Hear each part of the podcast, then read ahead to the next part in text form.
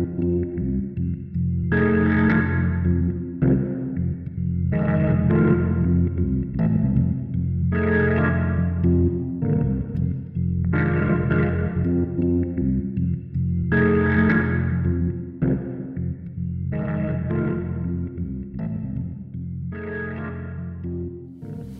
試ねポッドキャストウィンターリーグ、ムーンライト。おなやりますあれですね、寒い季節にふさわしい映画が来ましたね。全くふさわしくないですよね。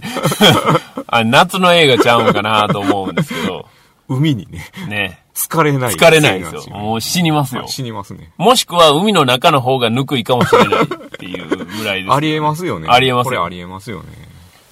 まあ、なんでこの時期にムーンライトやるかというと、まあ、ムはいーンライトはね、もともとあの、やらなあかんっていう話はあったんですけど、はいはいまあ、伸び伸びになってまして、はいで、まあ、いつやろうかな、みたいな感じにはなってたんですけど、ソフト出るタイミングも逃したんですが、まあ、今回、はい。前回のはい。ゲスト、ジミー・ソウルさんのニューミックスアルバム、はいライトはい。が発売されたということで、はいまあ、ライトの反則も感じてですね、そうですね。はいはい。ムーンライトやろうじゃないかはいということになりました。ジミーソウルさんのライト、すごい良かったっすよ。うん、よかったですね。ははいい。ぜひ、あの、皆さん、は絶賛発売中でございますので、ジミーソウルさんから直接買うこともできますし、はいえっ、と、ジェットセットはい。とか、あと何でしたっけ？ディスクユニオンディスクユニオンさんとか、はい。買えますんで。はい。今回2作目で、はい。結構、まあ、ポップっていうか、うん。アレンジの幅が広くて、結構聴きやすくていいと思います。ああ、なるほどね。一作目もすごいいいんですけど、ベターコールソウル。はいはい。一作目の方が、どっちかというとムーンライト感があるおー、なるほなど。という僕は思ってるんですけど、なるほど。一作目の方がね、あの、スイートソウル寄りなんで、うんうん、うん。ちょっとこう、甘い感じもありつつ、う。なるほどね。はうん。い。で、ビート感も、今回の方がより踊れるビート感。はあはあはあはあはあ。ありつつでなるほどね。まあ、それぞれのこう違いがあるんでね、うんうんうんうん。今回いいなって思った方はぜひね、もう残りあんまりないらしいですけどね。ジミーさんの手元に数枚ある程度らしいんでそ、れをね、こう激戦で奪っていただけたらなと思思います。ベターコールソウルとライトね、はい両方ともはいゲットしていただけたら。はいはい。我々は両方持ってます。はいはい。まあそんな 我々がお送りするムーンライトですけども。はいはい。まああの年間ベストにもね、はい。押す方ももちろんはい多くいらっしゃるはい作品ではございますけれども。はいまあこの機会にですね、はい僕も、えっ、と、iTunes のレンタルで借りまして、はいはいはい。で、えっ、と、iPhone で、まあ今日もあの、ここ、えっ、と、はい。姫路のマックスバリュースタジオ、屋外、スタジオ、スタジオマックスバリュー。スタジオマックスバリューの屋外ね、非常に凍えながらやっておりますけども、来る途中もはい一応かけながら、あ、そうなんですね。来てましてへームーンライト劇場公開時は、はい。当然字幕のみやったじゃないですあか。あ。で、やっぱりソフト化されたことにより、吹き替えがあるんですあよ。、そうなんね。で、僕はあの普段もちろん、えっ、と、字幕派というよりは、はい。その、役者の声ああ、肉声が聞きたい派なんで、極力字幕を選ぶんですけど、はいはい。まあ、運転中ということもありますから、字幕じゃなくて吹き替えの方がいいんじゃないかということで、はい。見てました。ええはい。だから、結構、そういう意味で言うと、ソフト化にならないと、はいはいはい。吹き替えが見れない作品っていうのも結構多んねいんで、あ、面白いなと思いましたあー面ね。白いですね。はい。特にあの、ムーンライトに出てくる役者さんは、はい。その、まあ、こっからメジャーになっていく人っあていうパターンの方が多くて、はいはいあんまり色のついてない方が多かったんでう、んうん日本語当てた時の違和感とかもそんなに感じることがなかった、ノイズになることがなかったんでいい、っすね。よかったなと。これがもうね、あのーうんうん。メジャーな俳優さんとかやとえーと、こんな声な、みたいな感じでノイズになっちゃうんでうん、だからそこも良かったかなっていうふうに思いましたね。なるほど。はい。まあ、あんまりね、あの、運転中に見てましたとは言えないんですけど、BGM 代わりにかけてましたっていうことですよ。そうですよ。はい画面なんかもう一切見てません。そんなもん。画面なんかもうバキバキに割れて見えない。それはまた別の問題ですけどね。まあ、そんなは、いムーンライトの話を、じゃあしましょうか。はい。はい。どうしましょう？どう、どうですかね？滝さん、ああ、行きましょうか。僕は、あれですよ。ムーンライト、倉持房子説っていうのを、すごい提唱したくて、それをもうずーっともう、半年、もっと温めてた温めてたっていうかもう、早くこれは ドロップしたい。ドロップしたいなっていうのがあったっ。その割にはね、こう忙しくてなかなかね忙し、すぎてね。時間が取れないっていうのがあったんですけど、まあでも今回ね、ジミー・ソウルさんのね、そうですよライト発売記念ということで、我々からの選別みたいな感じで、選別になるのかどうか、倉持房子の話しますからね。何それって話になりますけど。倉持房子の漫画読んだことあります？えー、例えば何があります？あの、めっちゃキャリア長いんですよ。はい。えっ、とね、何年やったっけな？むっちゃ長いんですよ。キャリアね、45年あるんうで、わーすっごい、まあ、長いんですけど。長いな。なんかはでも読んだことあると思いますよ。あの、は持ってはもちろんいませんが、まあ、あの、ほんまいろいろあるんですけど、うん。まあ、中でも僕は天然コケッコーが、まあ、超好きでっていう話で、はあ天然コケッコーは、あの、山下信弘監はい督が映画化してるんで、ねまあ、それでご存知の方もいるかなとは思うんですけど、はい。原作は読んだことないですけど。はい天然コケッコー最高なんですよ。天然コケッコーはね、舞台がうん。島根らしいんですよ。ああ、確かそうですよね。で、うんまあ、方言がね、バンバン出てくるんで、はいはいはい。で、その、島根の小さなね、過疎の村に住む主人公うん。のソヨうん。と、東京から越してきた、うん。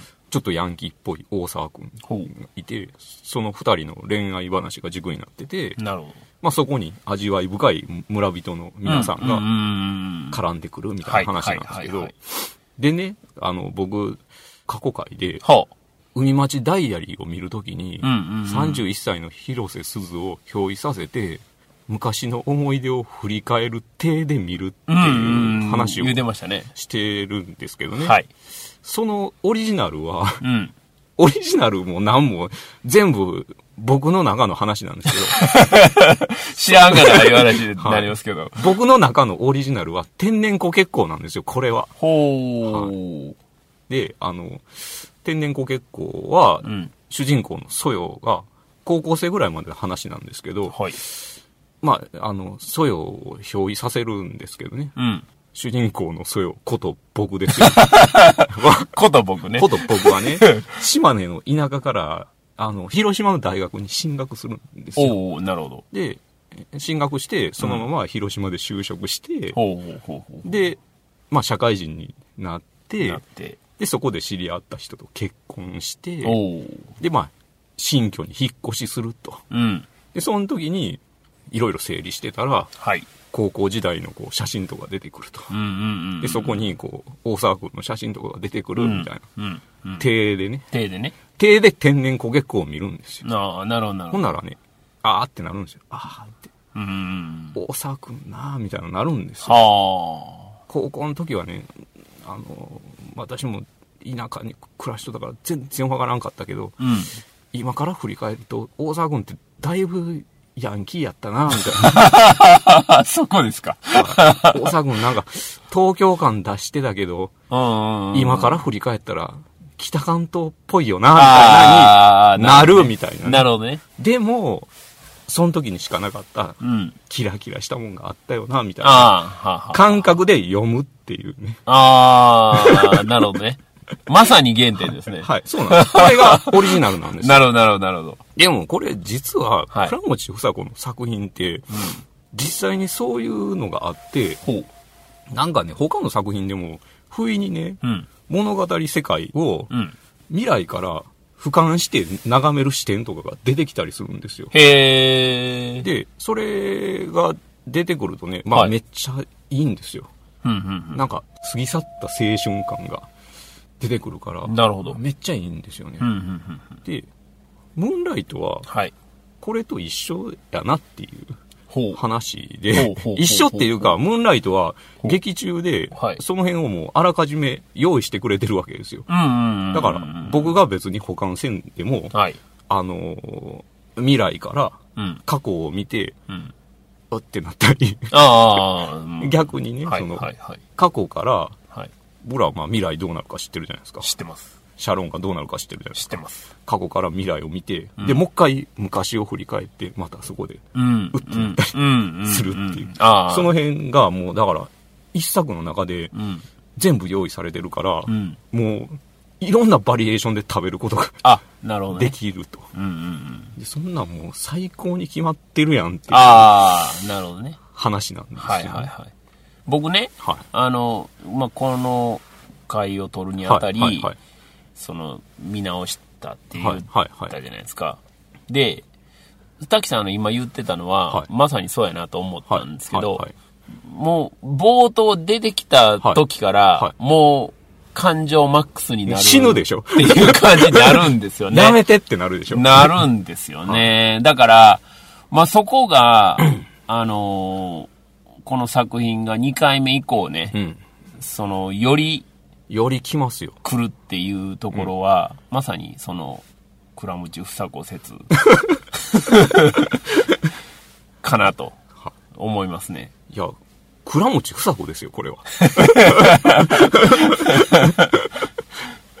いや、ほんまに。第3部になったら、ごっついことなるけど、ごっついことなってますよ。ごっついことなるけど、完全に乙女ですからね。そうなんですよね。いや、ほんまそうなんですよ。一回目見たときは、ん僕はやっぱり、その、あまりのことに衝撃やって、衝撃の方が勝ったんですけど、うん。二回目になって、まあ、ある程度、冷静に見れる部分もあるじゃないですか。はい、そうですね。なあ、この、ダイナーの下りやばいな。ダイナのくだりやばいですね。全編やばいな。全編やばい。あまりにも、ちょっとロマンチックすぎて、そうそうそうそうちょ、ちょっと笑えるぐらいロマンチックやな。そうなんですよね。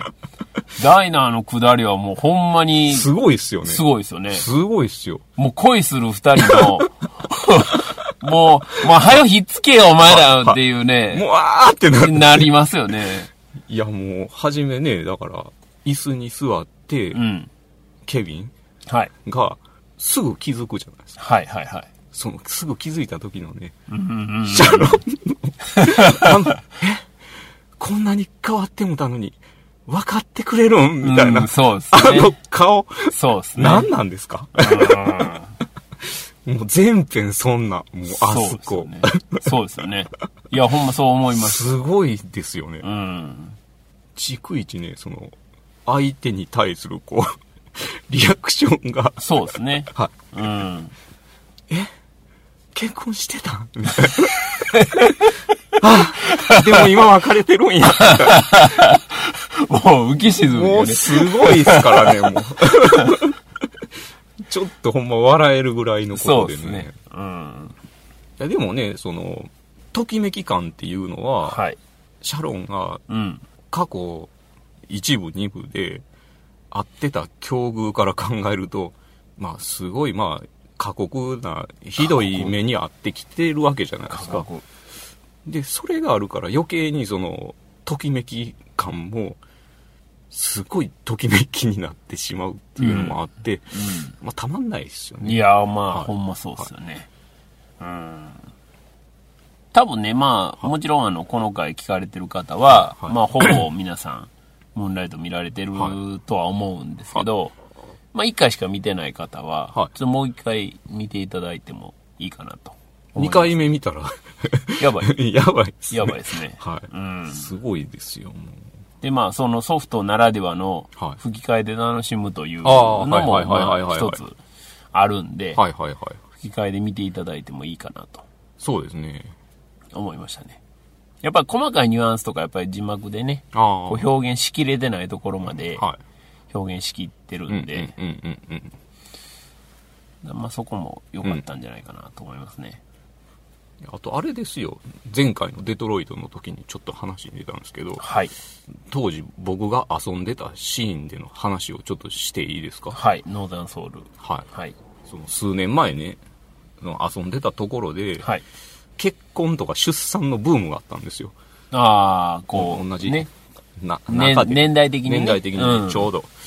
で、まあ、たまたま、その、既婚組で集まって話をするタイミングがあったと。へえ。で、その時にね、その、一人が、不意になんかこんなことを言ったんですよ。あの、私らの子供ができたとしたら、うん。な、私らの子供である以上は、うんおそらく、うん。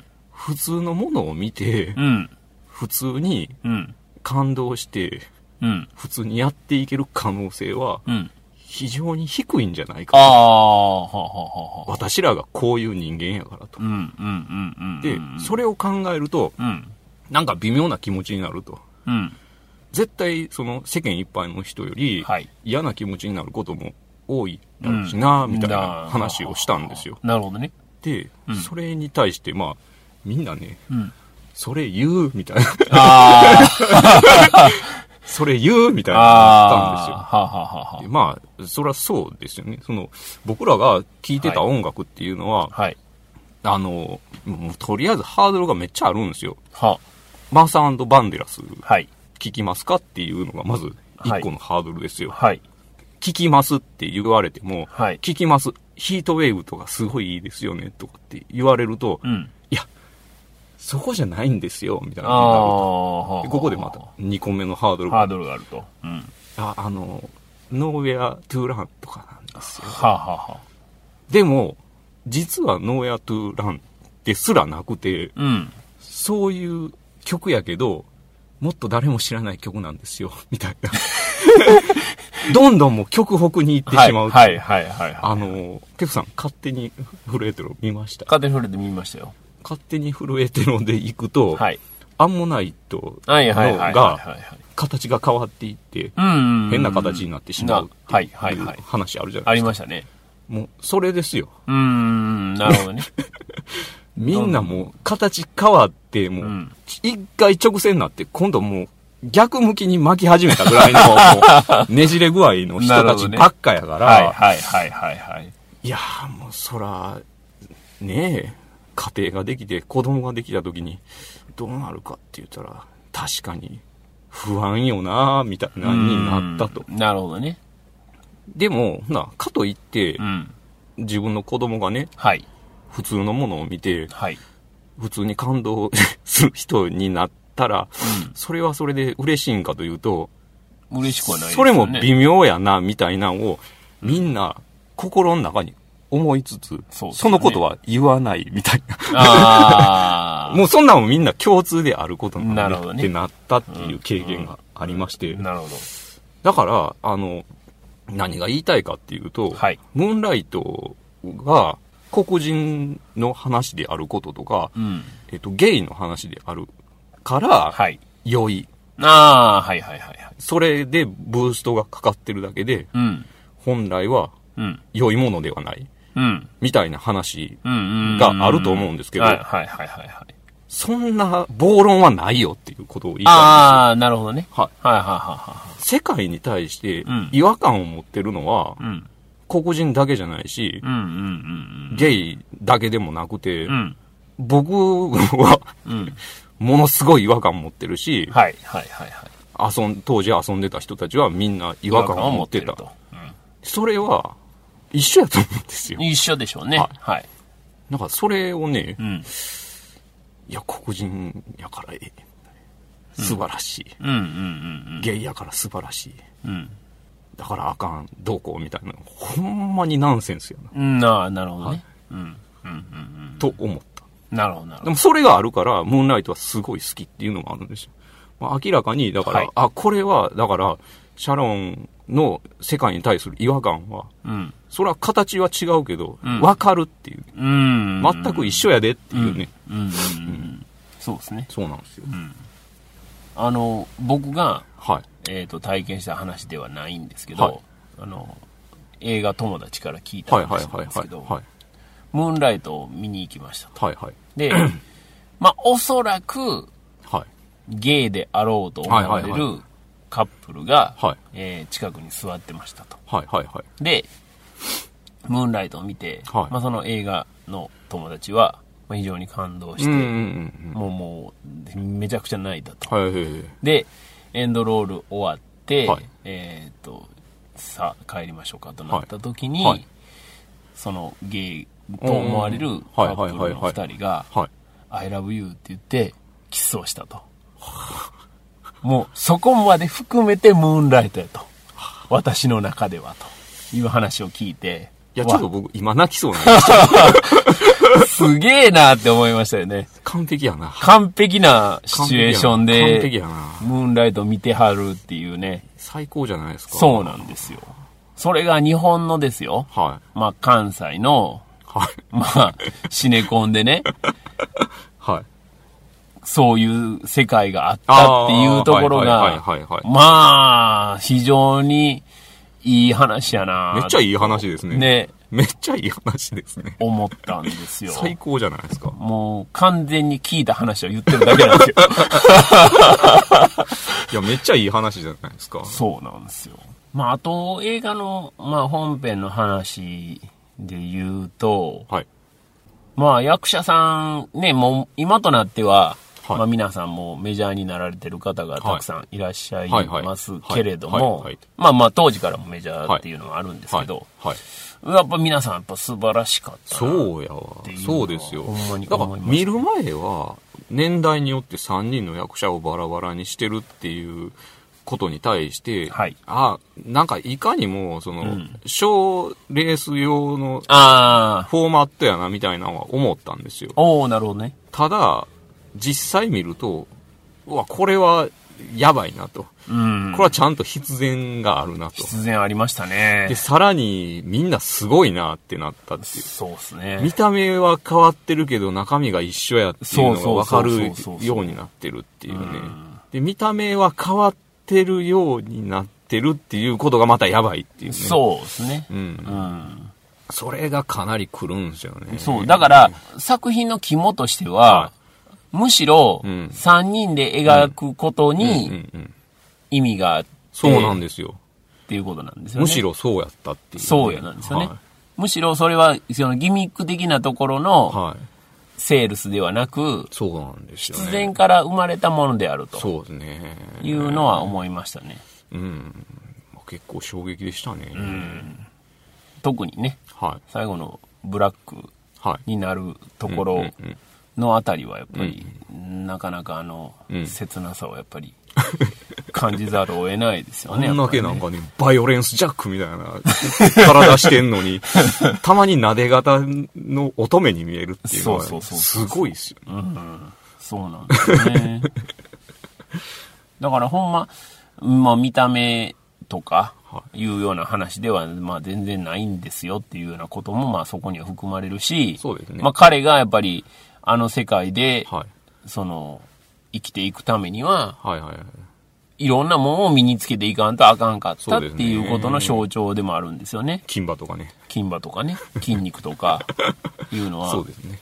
多分ね、あの、金馬も、うんあその、歯を見せるっていうことは、はいまあ、笑ってるっていうことじゃないですかだから、その、金馬をはめることによって本心を。隠さないと生きていけないっていうことの象徴なんちゃうかなと思う。それすごいいいじゃないですか。で、食べるときに取ると。そうそうそう。最高じゃないですか。そう。だから、食べるときは、はいもう、はい。そういうの関係なしになるわけじゃないですか。だから、あの、ケビンに、なんで金馬なんかつけてんだよ、みたいなことを言われて、はいはうってなるっていうのは、まさにそこなんかなと。い。もうあそこの二人のやりとり思い出しただけでちょっとニヤニヤした。えいえいえいみたい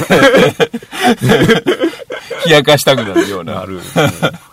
もちろんのことながら、その黒人であるということとか、あ、そうそう。そう、一個言うと、はいムーンライトの中で黒人であることっていうのは別に、あんま関係ないんですよね。うん、うん。あの、あの世界は、ムーンライトの中では黒人しか出てこない。まあそうですね。はい。それは実は関係ないんですよね。うん、そうですはいね。うん。まあもう、もちろん大枠の中での。中ではねはい。あるんですよシャロンがああいう風になってしまうのは、うん黒人の置かれてる環境があるから、ハスリングするしか生きる道がなくてっていうことはあるかもしれへんけど、そうですね。あくまでも作品の中では黒人っていうマイノリティっていうことではないんですけどないんですよねはいもうそこしか出てこないんでね。うん。まあ日本人で言えば、はいはい。まあ日本男子うんうんうんうん、核あるべしみたいはいはいはいはないのとかのあるのと一緒ではい、その、黒人社会で言えば、黒人社会の、まあ黒人男子、核あるべしみたいなもんが、まあ当然のことながら、その共通のあれとしてあるわけじゃないですあか。からそこのは中で、その自分がゲイであるということを認めないといけなかったりとか、うんうんうんまあ、そうでないと自分の心を偽ることになるというところが、い。うん。まあそれはほんま関係ないんですよね。うんその人種も関係ないし、うんうん国籍も関係ないし、うんうんうん僕らも同じことうんうんだというふうには思いますよね。うん。あまあそれはもう滝さんがうん。言ってはる通りやなと、うん僕も思いますけどね。うん。でも不思議ですよね。なんかね。あのー、マチズモとはい。ゲイの関係性みたいのっていうのが、なんか非常に不思議やなっていうのを思いますよね。うーん。いや、例えばね、その、うんスキンズってめっちゃマッチョじゃないですか。マッチョです。でも、めっちゃゲイ多いんですよ。多いでしょうね。うんあれ僕そういうイメージあります。あれ、何なんでしょうね。なんか、すごい不思議じゃないです？いや、そうなんですけどね。うんでも、多分、まあ、それは、まあ、は完全にやっぱり外的圧力に対する、んその、防衛本能っていうふうに僕は感じちゃいますけどね。ああ、なるほどな、うん。その、はい。多分、何の圧力もなかったら、はいまあ、まあ、普通に、その、女性的な、うん。っていう、まあ、便宜上言いますよ。うんうん便宜上言いますけど、女性的な物腰であったりとか、まあ、女性的なフォルムにどんどんどんどん近づいていくんだろうなと思うんですよ。で、僕はまあ思いますけどね。どないや、面白いですね。やっぱりそうだと、まあ、格好のそのターゲットにはいはいはい。どんどんどんどんされていくわけじゃないですか。そうですね。そうですね。レゲエ野郎とかがね、そう。そういうかかってきます。そうそうそう、ボブ・マーレ野郎がね。吹き替えでそない言うてました。あれ、でもすごい面白いですよね。面白いねあの、ラスタファリアニズムって、はい。すごいじゃないですか。うんうんうんうあの、ん。あれ、あのシーンも、はい。ホモフォビアがすごいああ、そうですね。から、うん。だからまあそこに対するこう、何かもあるんかなって思ったりしました。ああ、まあまあまあ。改めて見てみそう、そうですね。うん。まあ、そのホモフォビアで言うと、まあまあ、日本もね、あ、そうですね。もうむちゃくちゃあるわけですし。そうですね。うん。何なんでしょうね。何なんでしょうね。何なんでしょうね。あの、僕いつもね、不思議に思うのが、はい。あの、同性愛だから、はいはい子供がね、うん。その残せないじゃないかと。はいはいはい。だから悪なんだとああ、いうような、はいはいはいまあお話がありますけど、暴論ですよね。暴論なんですけど、はいはいまあそれを言うたらですよ、はいヘテロセクシャルやのに、はい子供を残さへんという方がは罪なんちゃうんって思うんですよい。ね。まあ今の、論い今の人はそれを言いかねないですよね。うんその国はね、そうそうそうそうそう。サイコパス国家なんですよ。なんですよ。はい。だから、あの、例えばね、同性愛の人を、はいその無理やりはい。異性愛者にしたからと言って、病気やとか言ったりしますから、そうそうそう。その異性愛者にしたからと言ってはい、何も変わらへんし、何も変わんないですよ。何も得しないわけじゃないですか。そんなことはもう本当に無意味な話であって、いいですね。うん。だから、そういう人なんだから、それは仕方がないんじゃないのっていう はい根源的な話なんですよね。そうですね。すごいプリミティブな話やから、んそんなことはもう、何を言うてはんのかなっていうのはもうずっと思いますけどね ず。っと思いますね。うん。前回のデトロイトの時に、はいまたきさんが、暴動を起こしたったらええねんって話をしてたじゃないですか。はいはいはいで、それも、暴論ですけど。まあ、暴論なんですけど、その人数はいのはい、その多い少ないっていうことが、結局あ、そのはい左右するんやないかみたいな話をはいされてたじゃないですか。まさにそうやと思うんですよ。はいだから少ないから、その標的にされてるだけであって、そうですよ。これが多かったら、はい。全然話変わってくるわけですよね。だから、そこはほんまに、ちょっともうちょっと考えた方がいいんじゃないのっていうのは思いますけどね。まあでもね、そういうことを言ってる人はもう花から、話が通じない人、ね、まあそうなんだ、ね、そうなんですよね。あの、伝統的にみたいなのが言ったりするでしょ。そうそうそうそう。伝統ってなんやねんっていう話になるからね。な、お前らがどうせ大好きな織田信長とかどうやねんっていう話になるってう、ね、そうそうそうそうそうそうそう。まあそんなこと言ったってね、話が通じる相手じゃないんで。まあそうなんですけどね。うん、まあ、難しいんですけど、はいまあ、とはいえね、ほんまに、あの、僕らはこうやって芸術というか映画なりなんなりで、はい。こう、そういう世界をやっぱりちょっと、改めてね、はいはい。思ってるけど、改めてそういうのを表現してもらうことによって、はいよりまあ深く感じることができるわけじゃないですか。はいだからそういう機会をやっぱりどんどんこれからもね、そうですね。うん、得たいと思うし、うん。言うても忘れてしまいそうになりがちなところをうん、また掘り起こしてもらったりすることで、そうですねいややっぱりあかんねんでっていうようなのをね、次回の意味も込めて、そうですねう。ん、どんどん見る、映画見ることによって、その辺を再認識し続けたいなっていうふうに思いますけどね。そうですね。映画を見ることによって体現できることっていうのは絶対あるんで。あるんですよ。他者の物語があるっていうのを分かるだけでもでかいっていうそう、そうそうそうそうそうそう。なんですかね、ムーンライトを、こう、作品としてももちろん素晴らしいと思うんですけど、はいそのムーンライトを語る上での、はいその皆さんのいろいろなお話はい。が、また、ああ。どれもすごく良くて、いいっすね。そうなんですよ。いいっすね。実実体験も含め、はいはいその、見て、作品を見ての、うんこの感想も含め、すごく良いので、やっぱり、いい作品はちゃんとそうですね。ね、皆さんに響いてるし、それぞれの感想もまた面白いなと、いや、いい、いい作品じゃないですか。と思いましたね。これ、もっと、暑い時にやりたかったですね。ねえ。超寒いんで。極寒の。できたら、あのね、浜辺でやりたいぐらいの感じでしたね。はいちょっと砂をグッと掴んでしまうようなね、感じでやりたかったですけど。ロマンチック。こんな感じでよろしいでしょうかね。はいはい。